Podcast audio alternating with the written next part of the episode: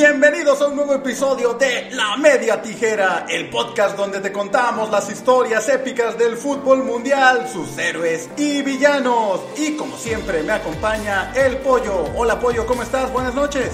¿Qué tal Checo? ¿Cómo estás? Muy buenas noches. Un saludo como siempre a todo nuestro público que nos hace favor de escuchar este podcast. Y así es, estamos en una nueva emisión.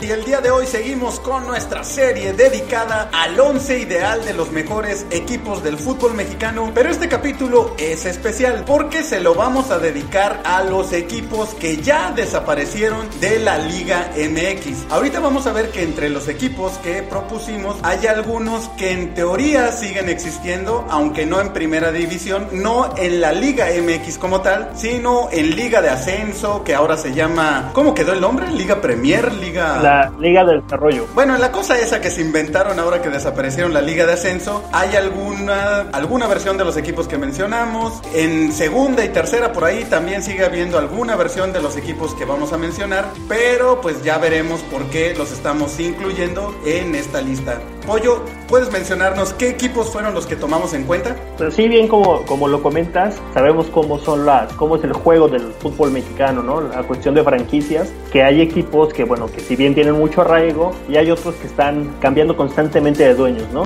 Eh, hay equipos que estuvieron en primera división, que por algún motivo cambiaron de sede, desaparecieron después, y después en, en la primera, en este caso, volvieron a, a renacer con otros dueños, ocupando el mismo nombre, pero ya no eran las franquicias originales, ¿no? Sabemos que incluso en primera división hay ese manejo de cambios de franquicias, lo acabamos de ver con, con los monarcas que desaparecieron y se fueron a, a Mazatlán, pero pues eh, en este caso decidimos los equipos que en algún momento estuvieron en primera división y que por algún motivo descendieron, incluso desaparecieron después y han retomado el mismo nombre, incluso en la, en la nueva Liga Mexicana de Balompié, ¿no? Que franquicias que desaparecieron y que en esa liga están retomando los nombres que, que siempre conocimos. Nos enfocamos en este caso equipos como Toros Nesa, el equipo de Morelia precisamente, que es el último caso. Tenemos también al Celaya, que recordemos que se trasladaron a la ciudad de Xochitepec, ahí en Morelos, y como colibríes después descendieron y desaparecieron. Pero esa franquicia de, de Celaya que estuvo en primera edición, el equipo de los Tecos de la Autónoma de Guadalajara, que también después se convirtió en Estudiantes Tecos y fue un, un cambio de nombres ahí eh, medio raros. El equipo de La Piedad,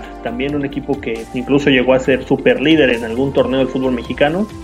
Y el Veracruz, que también es de los casos que hace poco fue desafiliado y desapareció. Y los Jaguares de Chiapas, ¿no? Que también sabemos que la franquicia después se mudó a Querétaro y se cambió el nombre a Gallos otra vez, un equipo que había desaparecido, etcétera, etcétera, ¿no? Entonces, este baile de, de franquicias por parte de los, de los dueños de los equipos es lo que ahorita estamos tomando en cuenta. Y si bien son muchos equipos y con muchos, obviamente con muchos jugadores que han pasado por sus filas, si nos enfocamos a hacer eh, cada quien su once ideal tomando en cuenta su actuación dentro del tiempo que estuvieron en la primera división.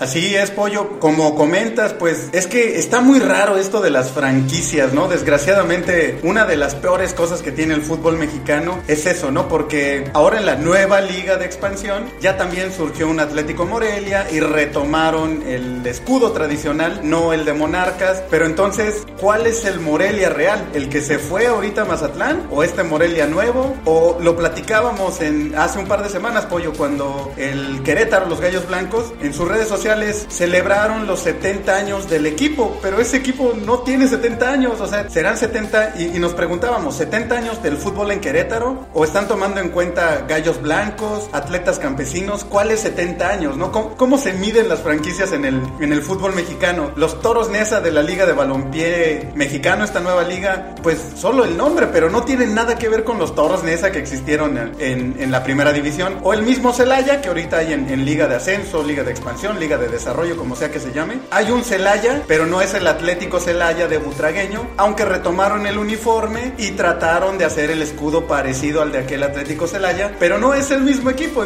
pero se aprovechan como de la nostalgia y quieren utilizar como la historia, pero estrictamente hablando son otros equipos, ¿no? Tecos, Tecos sigue existiendo, pero en Liga Premier, que es como tercera, ¿no? O sea, y ese sí es de los mismos dueños, pero el Tecos, estudiantes Tecos, como bien comentabas, ya desapareció. Así que bueno, nos fuimos con como bien comenta Pollo, con esos equipos que tuvieron una trayectoria importante, incluso algunos, aunque fue corta, como en el caso del Celaya, pero tuvieron alguna temporada muy eh, sobresaliente, llamaron nuestra atención y por eso quedaron en el 11. ¿Te parece si empezamos con el tuyo, Pollo? Con tu 11 de equipos mexicanos que desaparecieron. Pues precisamente yo, dentro de toda la baja de jugadores que pasaron por estos, estos equipos, me resultó un poquito difícil por la gran cantidad de equipos que son y los jugadores que pasaron, ¿no? Yo dejé a varios que probablemente tendrían que estar, pero te voy a dar mis motivos de por qué los puse a estos 11, tomando en cuenta que hay algunos jugadores que pasaron por más de un equipo de los que estamos hablando, ¿no? Ya vamos a mencionar los casos, pero que incluso pasaron por, por dos equipos de estos ya, ya desaparecidos, ¿no? Yo iniciaría en la portería con Ángel David Comiso, portero argentino, que tuvo una etapa en México, primero en Tigres, después regresó a Argentina, estuvo mucho tiempo jugando allá, fue contratado por el León y después de León pasó al equipo de Morelia, convirtiéndose en la... Pues fueron pocos años los que estuvo Comiso defendiendo al equipo de Morelia, solamente fueron 69 partidos, entonces no es un portero que haya tenido mucho, mucho arraigo en el equipo, pero fue muy importante sobre todo para la consecución del, único título que tiene Morelia, ¿no? En una tanda de penales contra el Toluca, que ya lo hemos platicado, un Toluca de historia de época, Comiso en la bombonera se convirtió en el héroe y eso para mí lo hace especial, sabiendo que de otros equipos hay jugadores que tuvieron más, más arraigo, pero por lo que logró Comiso en el equipo de Morelia, yo lo tengo en mi, en mi once ideal como, como portero. En la defensa, mis dos laterales, empiezo con jugadores también presentes en Morelia, Carlos Adrián Morales, jugador histórico también de Morelia, más de 350 partidos con el cuadro Urepecha en diferentes etapas. Él también jugó un corto periodo en los Tecos, también desaparecidos, no con el mismo, con la misma importancia que tuvo en Morelia, pero es un jugador que obtuvo una liga con el Morelia precisamente, también una copa y es de los jugadores que más finales ha disputado y que no le ha sonado la fortuna, ¿no? Tiene seis subcampeonatos a su palmarés, contando aparte que, que ya quedó campeón de liga precisamente con el Morelia y era un lateral también con mucha, con mucha llegada, con muy, muy importante en el, en el Morelia de principios del siglo XXI, ¿no? Entonces, para mí sería un lateral. El otro lateral, también jugador de Morelia. Y este jugador estuvo también en Toros Nesa. De hecho, él debutó en Toros Nesa y después estuvo una, una etapa en Morelia, que es Javier Saavedra. Ah, claro. Sí, También un lateral hecho también con mucha, con mucha llegada. Tiene en el saber también subcampeonatos con Morelia, con Toros Nesa. Y de los jugadores que también no le, nunca le, le sonrió la fortuna, ¿no? También con muchos subcampeonatos, con muchas finales perdidas, pero también un jugador bastante importante, sobre todo por, porque estuvo en dos equipos ya de los, de los desaparecidos. estos dos jugadores que mencionas, Pollo, ambos de trayectoria larguísima, pero como bien dices, quizás la fortuna, o no sé cómo llamarlo, nunca han sido figuras en sus equipos. Pocas participaciones en selección, si es que han llegado a, tener. Tuvieron ambos selección, sí. Pero cumplidores, ¿no? O sea, jugadores que son titulares, pero como que nunca, mediáticamente, nunca han sido tan, tan llamativos, ¿no? Así es, cumplidores al 100% comprometidos, es la, es la palabra, ¿no? Más que cumplidores comprometidos con el fútbol y en este caso con los equipos que, que, representaron, ¿no? Si bien no son los únicos equipos son los que jugaron, porque tuvieron una amplia trayectoria, Saavedra es también de los jugadores con más partidos que ha tenido, por ejemplo, con Tigres, pero siento que, que tanto su etapa con Toros Nesa, parte de aquel subcampeonato contra las Chivas en el 96, como con Morelia fue un jugador eh, bastante cumplidor, ¿no? Y de ahí paso a mis defensas centrales. Eh, por un lado tengo a Darío Franco, ah, jugador argentino, argentinos que incluso también tuvo una etapa como entrenador en, México. Él llegó de Argentina, incluso había sido seleccionado nacional por, por su país, llegó al Atlas eh, y de inmediato se adaptó al fútbol mexicano, pasó después a Morelia y parte también de aquel campeonato de Morelia contra, contra Toluca, ¿no? 209 partidos y decíamos, el, único título que tiene Morelia, él estuvo como partícipe importante, ¿no? Y el otro defensa que tengo, ya para dejar un poquito al, cuadro de Morelia, a Iván Hurtado, jugador ecuatoriano Sí, sí.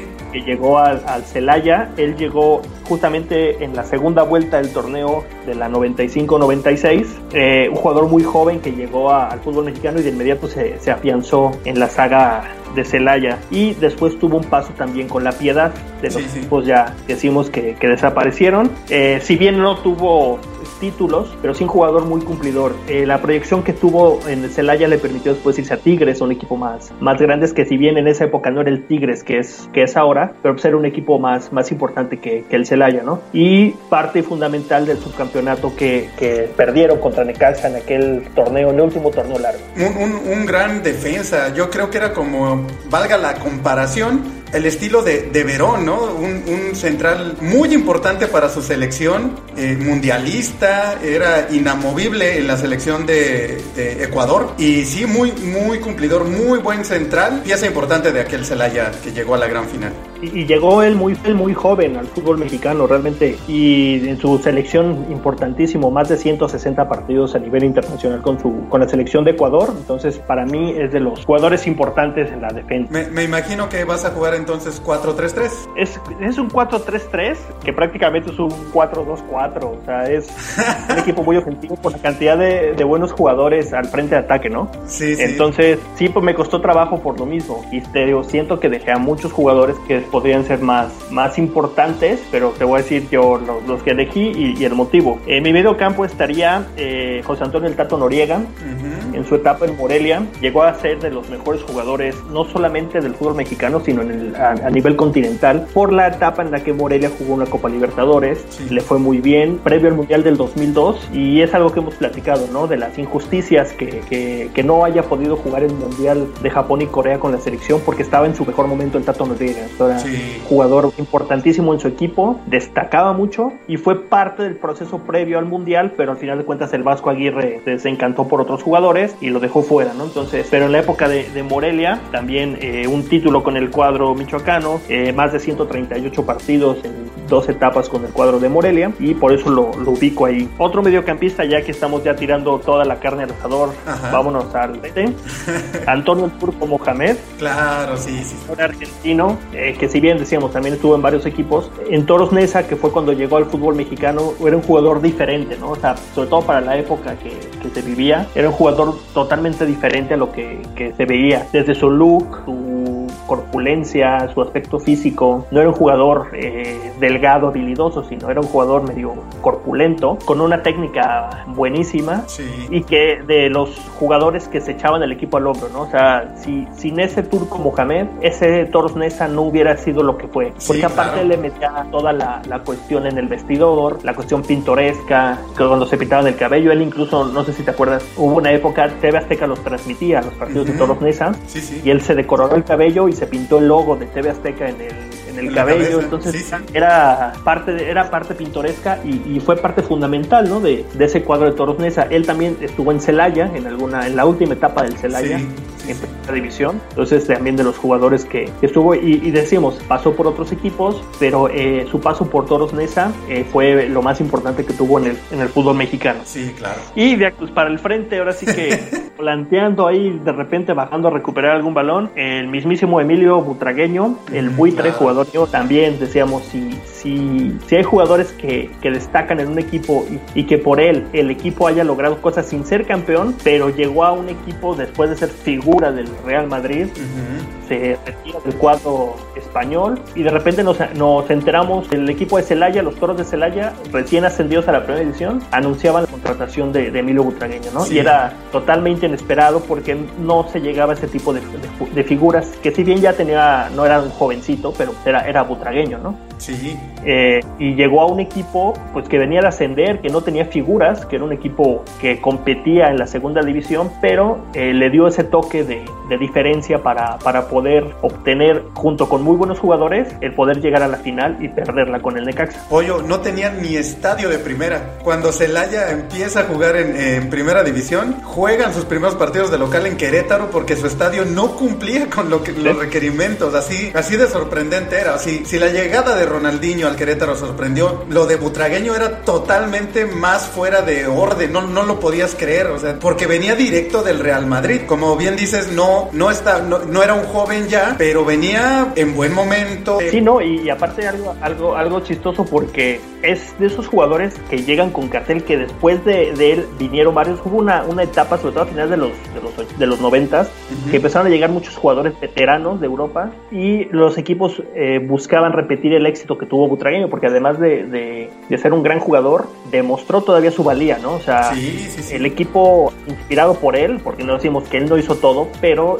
él era la inspiración para ese equipo y hacía jugar a los jugadores que a lo mejor eh, eran un poquito más limitados, pero los impulsó y repito, llegaron hasta, hasta la final. En esa época llegó jugadores como Vaquero, llegó jugadores como Schuster, jugadores que venían ya veteranos, pero pues que no, no, no tuvieron el mismo impacto que tuvo, que tuvo Butragueño, ¿no? Incluso eh, parte del contrato de Butragueño, no sé si te acuerdas, es que Celaya jugara partido contra el Real Madrid. Sí, y el Celaya en España. un partido vistoso sí, sí. contra el Real Madrid de Valdano. Entonces, era también medio raro ver este un partido en España, el Real Madrid contra el Atlético Celaya, o sea, pero fue parte de eso, ¿no? De ese, de ese misticismo que, que, significó Butragueño en, en, el fútbol mexicano y digo, invariablemente él tiene que estar porque tiene que estar, ¿no? O sea, no es por ser butragueño, sino porque también rindió bastante en, el cuadro cajetero. Exactamente. Y de aquí, repito, pues nadie defiende porque tengo en la delantera a Salvador Cabañas, jugador de, de Chiapas. A ver, a ver, a ver pero, pero entonces, a ver, tú hace unos programas de once me habías criticado que puse a Claudio Suárez en el once de Tigres, en el once regio, porque según tú eres un romántico del fútbol. Y Claudio Suárez es de Pumas. ¿Salvador Cabañas no estaba en tu once de americanistas? Así es, y te voy a decir por qué. Y si no el, que iba el romanticismo dónde quedó, pollo? te voy a explicar por qué. Porque Salvador Cabañas, en un equipo chico, que siempre fue un equipo chico como Chiapas, destacó muchísimo. O sea, no es lo mismo comparar la cantidad de jugadores que estuvieron en Tigres y en Pumas, que es una gran baraja de jugadores, a que hayan destacado en un equipo chico como Chiapas, ¿no? Jugaron incluso Copa Libertadores. Sí. Eso le dio la proyección para, para y después ir al América. Y sus números también en, en, Chiapas son bastante buenos. Sí, sí, Él también llegó muy joven, eh, fueron 103 partidos, fue máximo goleador de un torneo, 59 goles en, en total. Entonces, Salvador Cameñas es un jugador que, que sí destacó en un equipo muy chico y eso le permitió después dar el salto, ¿no? O sea, no, es lo mismo equiparar a equipos grandes con gran tradición o con grandes jugadores a, que destaques en un equipo así y que después vayas a otro equipo y que destaques también, ¿no? Un equipo más grande como, como es el América. Entonces, por eso y, apelo a mi romanticismo que sigue siendo... Pero ese es mi punto de vista y es que yo tengo a Salvador Cabañas. Ok, te la compro, te la compro. Bien vendida, pues. Y tengo también a Marco Antonio el Fantasma Figueroa. Claro, sí, sí, sí.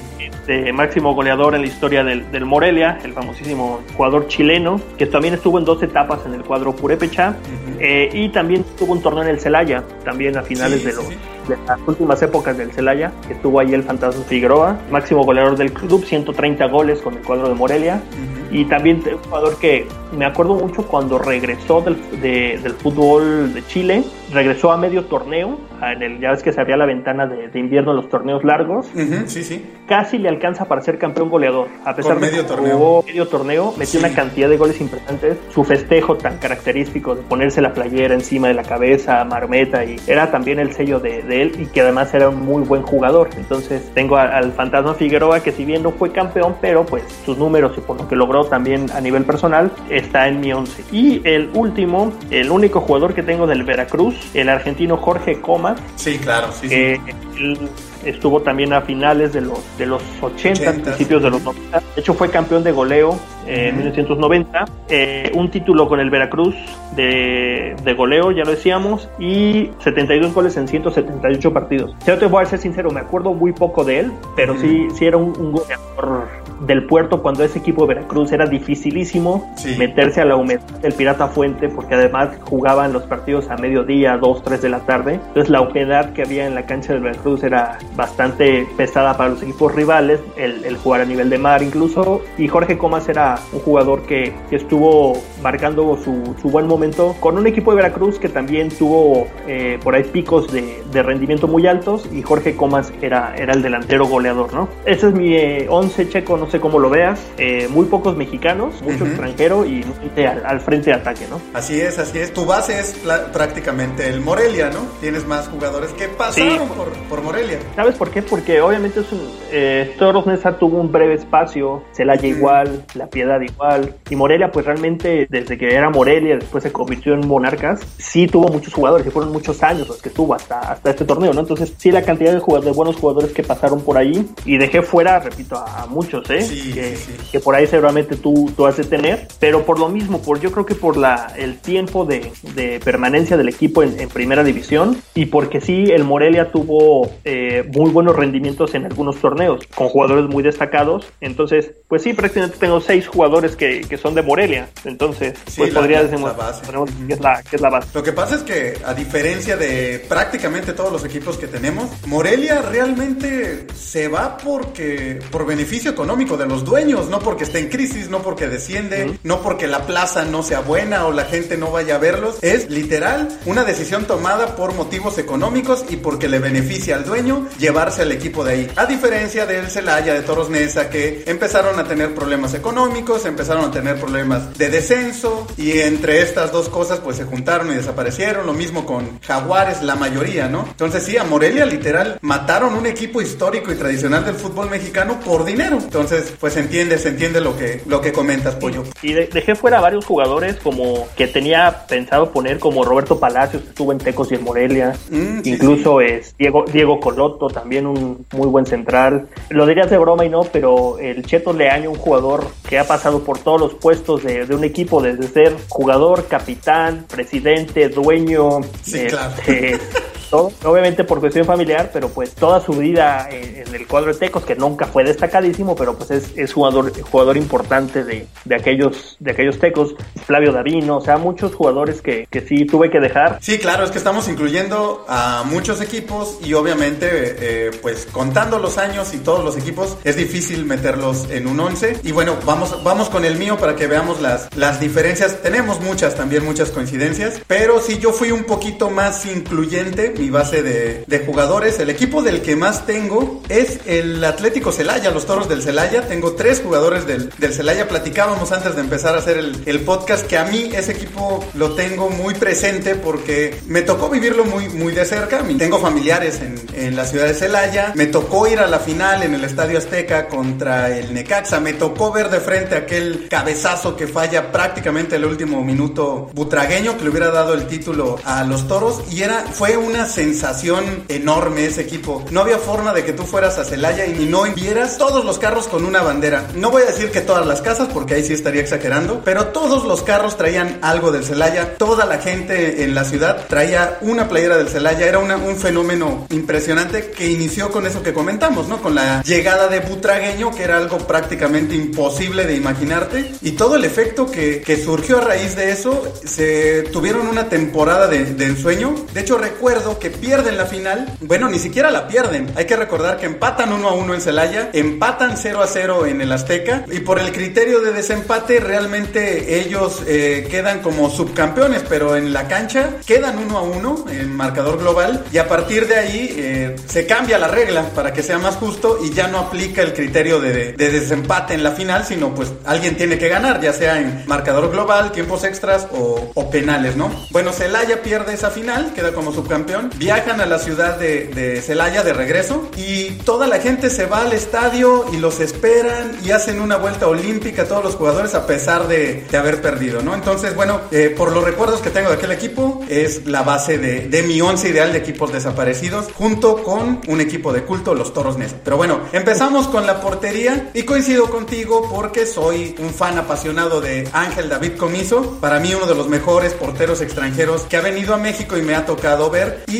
como bien comentabas, quizá su momento más importante fue en León, pero pues sabemos que lo echó a perder con aquel pisotón en la final contra Carlos Hermosillo. De hecho, creo que actualmente León como que no lo quieren mucho, cuando en aquel momento era la máxima figura del equipo. Pero tiene su revancha en Morelia, se va, se va a Morelia, pasa prácticamente tres años con, con Monarcas y lo que comentabas, ¿no? Ganarle la final a aquel Toluca en Toluca, pararle un penal a Cardoso, o sea, es de ensueño, ¿no? Así que Comiso logró su revancha personal, conquistó ese título en el fútbol mexicano y sin lugar a dudas, pues un, portero que dejó huella en los Monarcas y sí merece estar en este 11 de equipos que ya desaparecieron en el fútbol mexicano. Yo voy a jugar 3-4-3, igual que tú, tenía muchísimos, muchísimos jugadores, incluso creo que tengo muchos medios que en realidad son delanteros, pero bueno, ahorita llegamos a eso. Vamos con la defensa y en mi lateral yo voy a poner un jugador del Celaya, José Damasceno Tiva. No sé si recuerdas a este brasileño, que de hecho llega a Pumas y no pasa gran cosa con él en Pumas. Se va al Celaya y lo que decíamos, la magia de Butragueño aquella temporada es figura de ese equipo, tiene un nivel que nunca se le vio ni se le volvió a ver porque después de Celaya pasó por otros equipos y jamás volvió a brillar. Pero en el Celaya, sobre todo en aquel torneo, tuvo una gran etapa. Y sí, este, bien, bien comentas que ese, ese torneo tan bueno que tuvo Tiva le permitió pasar al Atlante y en su momento fue la contratación más cara en la historia del fútbol mexicano. Lo que pagó el Atlante al Celaya por, por Tiva, precisamente por el buen torneo que tuvo, que ya el Atlante ya no tuvo el mismo rendimiento, pero sí, sí, sí, es curioso es que, que fue el, el, traspaso en su momento más caro en la historia del draft del fútbol mexicano. Sí, de hecho después regresa a Celaya y ya ni en Celaya tampoco destacó tanto, ¿no? Pero en aquel torneo la verdad es que tuvo, estuvo impresionante José Damasceno Tiva. Vamos a pasar con el central y aquí repetimos y sigo con un jugador del Celaya también. Iván Hurtado, ya lo comentaste, un jugador ecuatoriano muy importante, llegó muy joven, fue gran figura de aquel, de aquel equipo, un defensa muy cumplidor, muy seguro. Lo que yo comentaba, para mí se me hace un, muy al, al estilo de, de, Verón, de esos centrales impasables, buenos por arriba, que también tenía gol. Y un símbolo de, de su selección, mundialista dos, en dos ocasiones. Y lo que comentaba, 168 participaciones con su selección y actualmente hasta político es, ¿no? Así que Iván Hurtado también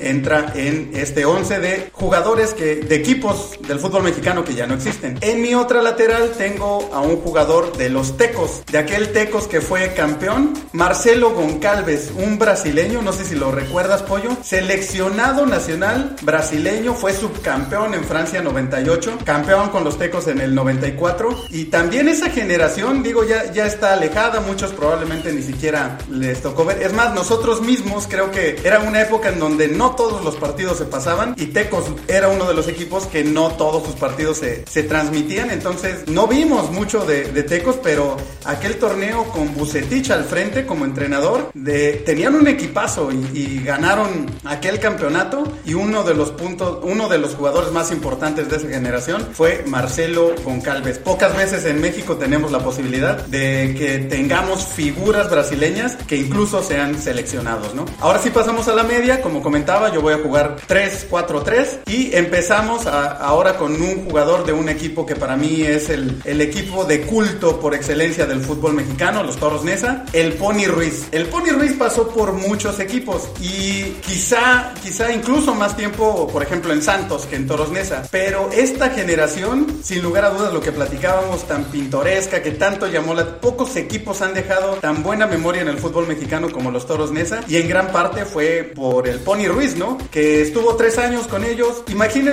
imagínate qué tan importante era el Pony Ruiz que durante ocho torneos fue el máximo asistente o asistidor del fútbol mexicano, ¿no? Un tipo que siempre, siempre profesional en todos los equipos, muy entregado y en Toros Nesa yo creo que una de las anécdotas que más se recuerdan es aquella bronca contra la selección de Jamaica donde lo noquean, llega un jamaiquino por atrás, le suelta un golpe y de repente él cae cuando ni siquiera se, se estaba metiendo a los golpes, ¿no? Pero el buen Pony Ruiz queda en mi once ideal de jugadores de equipos que ya no existen. Seguimos en la media y yo voy ahora a, poner otro jugador que bien podría ser delantero o era delantero, pero lo ponemos como volante, ¿no? En, en, este porque está saturado. Como bien dices, Pollo, aquí nadie defiende, todos atacan. Jackson Martínez de los Jaguares de Chiapas. Este colombiano tuvo una gran participación, sobre todo en aquel torneo que tú mencionaste de la Libertadores. Él fue una de las figuras, eh, junto con Salvador Cabañas, para que Chiapas llegara hasta cuartos de final de una Libertadores, ¿no? ¿Quién iba a pensar que un equipo, como dices, chico, porque realmente nunca pasó nada con, con los Jaguares, pues bueno, tuviera el tino de traer buenos jugadores como fue Cabañas, como fue Jackson Martínez. Es más, Jackson Martínez de Chiapas brinca a Europa, se va al Porto. Así de importante y de buena fue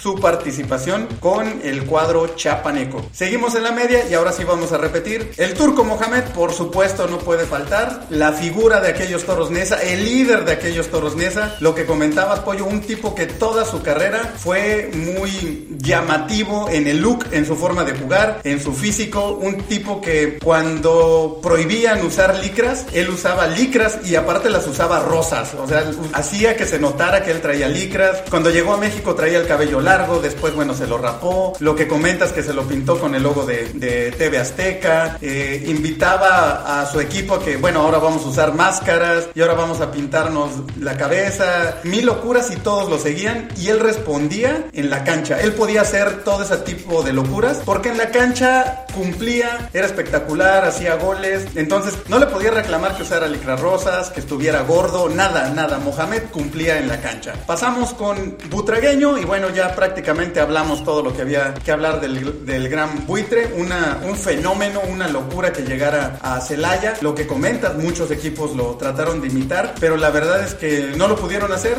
Tuvo un gran torneo, el primero cuando llegan a la final con, contra el Necaxa y queda, juega dos torneos más en México, ya no les va tan bien a, los toros de Celaya. Incluso, gracias a que Butragueño estaba en Celaya, viene Michel y Hugo Sánchez, ¿no? Vuelven a juntar a esos tres jugadores del Real Madrid en el Celaya, aunque claro, obviamente no, no tuvieron el efecto ni los torneos ni las glorias que vivieron en Madrid, pero Emilio Butragueño hizo en gran medida que el fútbol mexicano lo voltearan a ver en, Europa, Y, esa, eh, que llegaran esos jugadores que, que mencionas al fútbol mexicano, sin lugar a dudas fue gracias al gran Butragueño. Vamos a la delantera, aquí tenemos dos, dos jugadores igual que vamos a repetir, el Fantasma Figueroa, lo que comentaste, el histórico de Morelia, quizá la más grande figura, yo creo que con eh, como jugador, probablemente la más grande figura del Morelia, junto a la Tota Carvajal como entrenador, ¿no? Que también un símbolo de, de este equipo. Y pues el máximo goleador del equipo, dos veces estuvo eh, con, con los Ates, antes Canarios, después Monarcas y lo que comentabas, hubo una temporada en que a pesar de solo jugar medio torneo, casi termina como campeón de, de goleo, ¿no? Jorge Comas de Veracruz, también lo, lo, comentas, él venía de Boca Juniors y de ser figura del, del Boca Juniors y algo raro que ya no pasa tanto en el fútbol mexicano. Tú hablabas de eso, Veracruz no era un equipo que estuviera en los primeros planos, de hecho peleaba por el descenso, pero él era un jugadorazo, él era una figura de, de, de Boca Juniors y fue una figura en Veracruz y ahí quedó, o sea, actualmente como lo platicábamos con Cabañas, si un buen jugador llega a un equipo chico, dura poco tiempo porque se va a un equipo grande. Jorge Comas no, Jorge Comas en el fútbol mexicano, su, su etapa, su mejor etapa la vivió y estuvo con el, los tiburones rojos del Veracruz, a pesar de que no era un equipo que estuviera peleando por los primeros lugares. Y mi tercer delantero es un jugador también de los Tecos, Osmar Donizete, la Pantera Negra Pollo, quien también fue seleccionado nacional brasileño, fue el hombre que marcó el gol con el que los Tecos lograron aquel título contra el Santos, eh, ni más ni menos que un Santos que todavía tenía a Ramón Ramírez entre sus filas, ¿no? Y bueno, pues un hombre que también un goleador nato, un jugador rapidísimo, un gran goleador, también extraño que, que tengamos o que tuviéramos en aquella época aquellas figuras del fútbol brasileño y que estuviera en un equipo como los Tecos, ¿no? Generalmente pues las figuras llegaban a América, a los equipos que tenían más presupuesto. Sí, bien dices, ¿no? Sí, Donizete, un gran jugador. Y, y después tuvo un, episodio negro, de esos episodios raros en el fútbol mexicano, porque tiempo después, años después, él después de Teco se fue a Brasil y triunfó en, Brasil, que incluso le, le, permitió ser seleccionado de su país.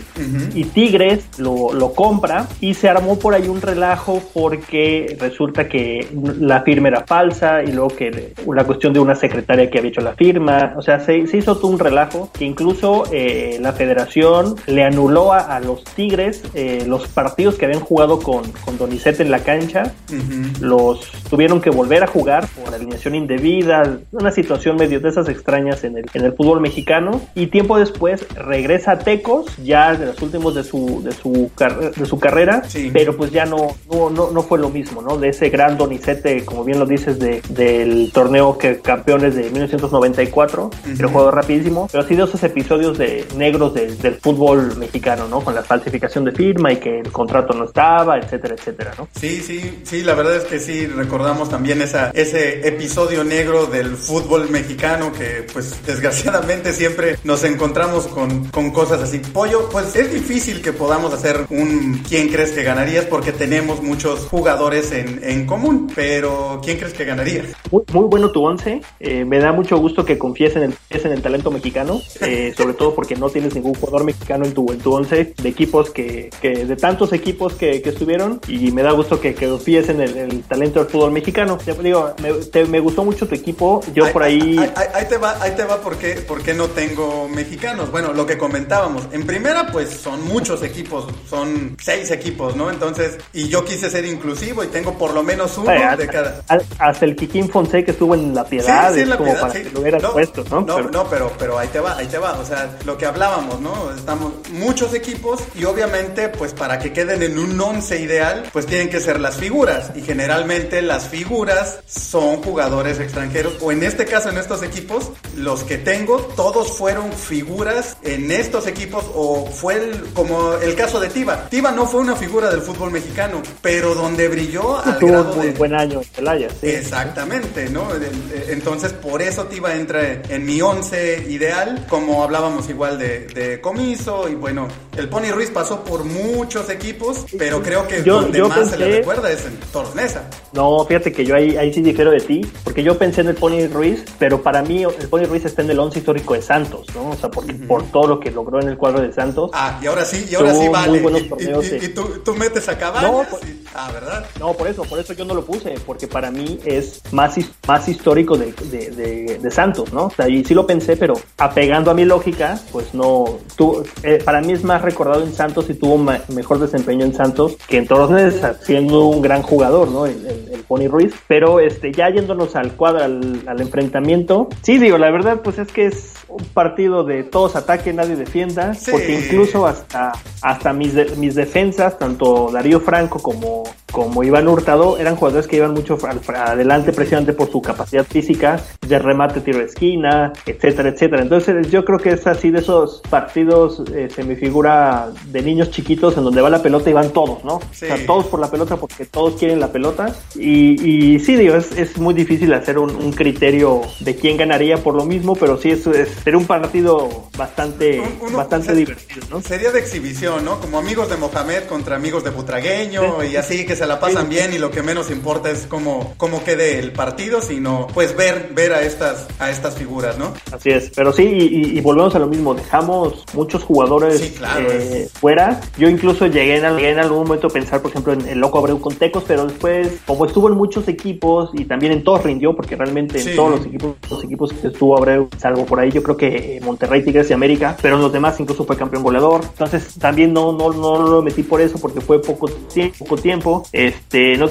ahorita que recordabas aquel Celaya, tenían un centro delantero como Richard Zambrano, que también era un jugador muy, muy potente al ataque, pero pues fue igual, ¿no? O sea, fue un torneo bueno que tuvo, entonces me, yo me fui un poquito más por, por un poquito más de trayectoria y que el tiempo que estuvieran eh, destacaran en, el equipo que, que estuvieron. Sí, fíjate que hablando ahora de jugadores que pensamos y no quedaron, yo pensé en Richard Zambrano, pero bueno, teniendo a Comas, a Donizete, al Fantasma Figueroa, no puedes comparar un buen torneo contra una trayectoria tan buena. Pensé, por ejemplo, en la portería en Adolfo Ríos en el Veracruz, pero creo que Adolfo probablemente esté en el 11 del Necaxa, entonces volvemos a lo mismo, ¿no? Lo que hemos platicado. A mí me pasó con el Pony lo que, más bien, a mí me pasó con Cabañas, lo que a ti te pasó con el Pony. Obviamente pensé en Cabañas, pero dije es que Cabañas creo que está en el 11 del, del América, pero tienes razón, o sea, por supuesto destacar en, en un equipo como Jaguares, con el, un equipo que prácticamente pues, no pasó mucho con ellos en los 10 años más o menos de historia que tuvieron, y Cabañas fue la figura de, ese equipo hasta la fecha, ¿no? Entonces, pues sí, sí, sí, de repente es medio difícil escoger, pero creo que en general hicimos buen trabajo. Pero bueno, vamos a ver qué, qué opina la gente, ellos quiénes piensan que están o deberían de estar, o de quién más se, se acuerdan, ¿no? ¿Quién este,